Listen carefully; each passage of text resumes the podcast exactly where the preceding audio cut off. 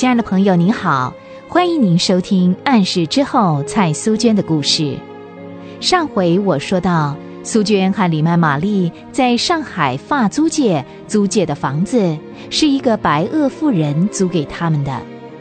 那栋楼房住了不少的房客，国籍、身份都不一样。房东奥尔加小姐爱打牌，爱喝酒。常常跟他同居的瑞典人喝得酩酊大醉。有一天，他们还睡在楼梯口呢。另外，有一位犹太妇人，可能是受到了什么创伤，所以常常一个人哭泣，精神很不正常。她的丈夫性情又急躁，所以犹太妇人的病情始终没有好转。苏娟。和他的干妈很想给这些需要安慰的房客一些帮助。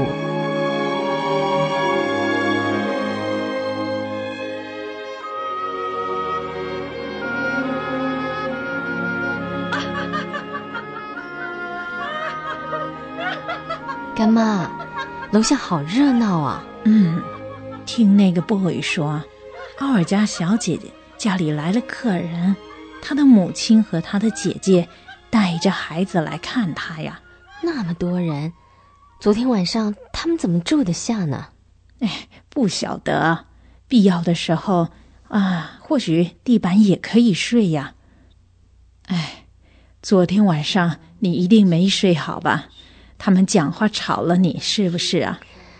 哎，干妈，你一定也没睡好嘛，是吧？哎，干妈，你听，啊？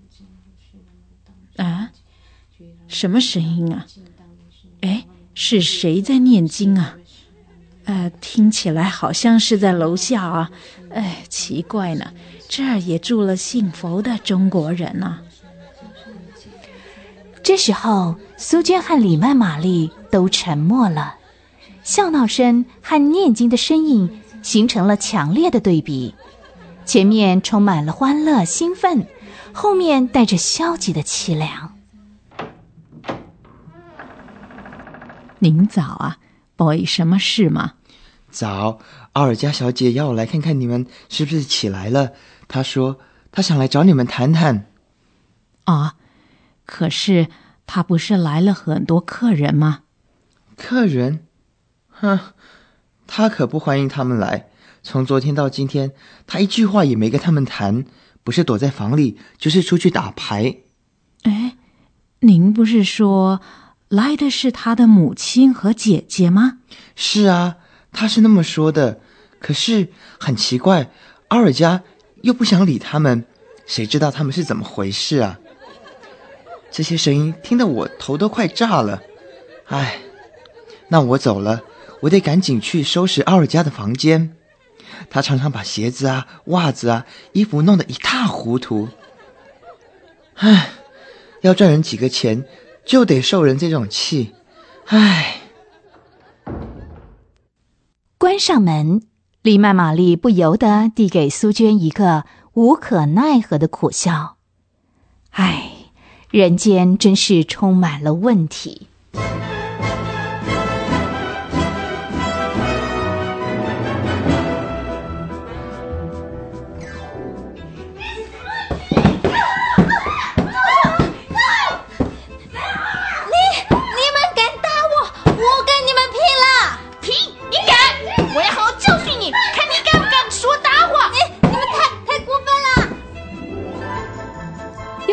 风波了，奥尔加不知道为什么突然像发疯似的抓着他侄女的头发就打，他的母亲和姐姐，还有身材高大的侄女也不约而同的跳到他身上抓他咬他，五个人互相打成一团。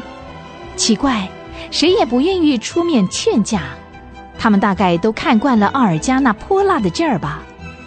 丽曼玛丽站在二楼的楼梯口，很想劝他们不要再打了。可是他知道，这时候说话他们是听不进去的，没有用，所以只有焦急的在心里为这五个可怜的灵魂祷告。哎，主啊，怎么办呢？他们为什么动不动就打架？哎，求求你可怜这些人吧！你们，你们都给我滚，滚得远远的！我一辈子也不要再见你们！滚着滚，滚着滚！有什么了不起？你臭女人！哼，滚走！谁也弄不清楚为什么他们之间一点骨肉之情都没有，为什么用凶狠的话互相伤害对方。这个世上叫人不能理解的事情太多了，总算恢复平静了。可是刚才的喧闹声留给房客的问号依然存在。不过大家都想，那不关自己的事，管那么多干什么？后来苏娟和李曼玛丽才知道，每天早上高声念经的是一位中国女子，住在楼下。她被她的丈夫遗弃，所以想在佛经里找到失去的安全感。这位中国女子受过很好的教育，家里环境看起来也不差。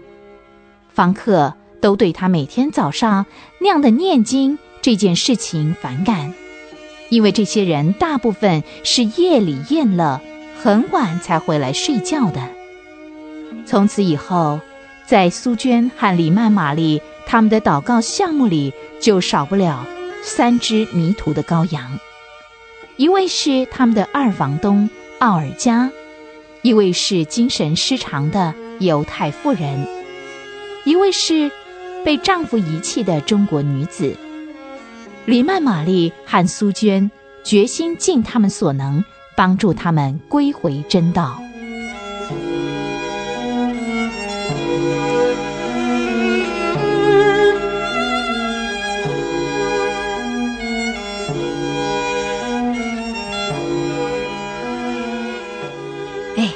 金啊，你知道吗？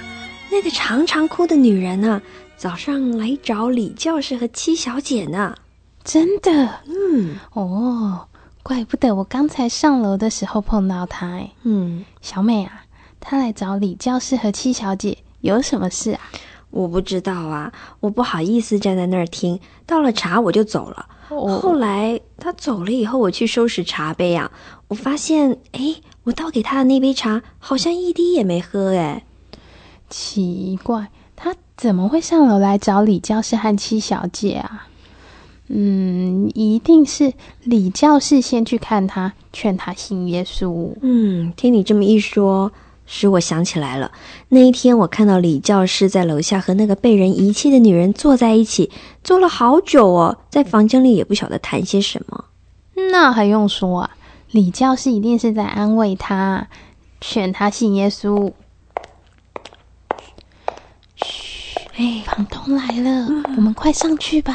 快快快！好了好了，讨厌，一进门就往身上乱跳乱抓的，哼，你找死了你，滚！滚开，死狗！米米很识趣，挨了女主人那一脚，再也不敢像往常那样跳到女主人的身上撒娇了。当女主人把房门关上以后，就闷闷不乐的夹着尾巴出去了。这时候，站在楼梯上的小金和小美又有了新的话题。小美，嗯，你知道吗？他今天为什么要那么生气呀？哎，为什么？傻丫头，连这个你都看不出来啊！我告诉你，他今天一定是手气不好。你是说他今天打牌输了吗？嗯，哇，可怜的女人呐！她再不听李教师的话，像这样子赌下去，迟早啊会把命都给赌掉了呢。哎呦，好了啦，该做饭了。哦。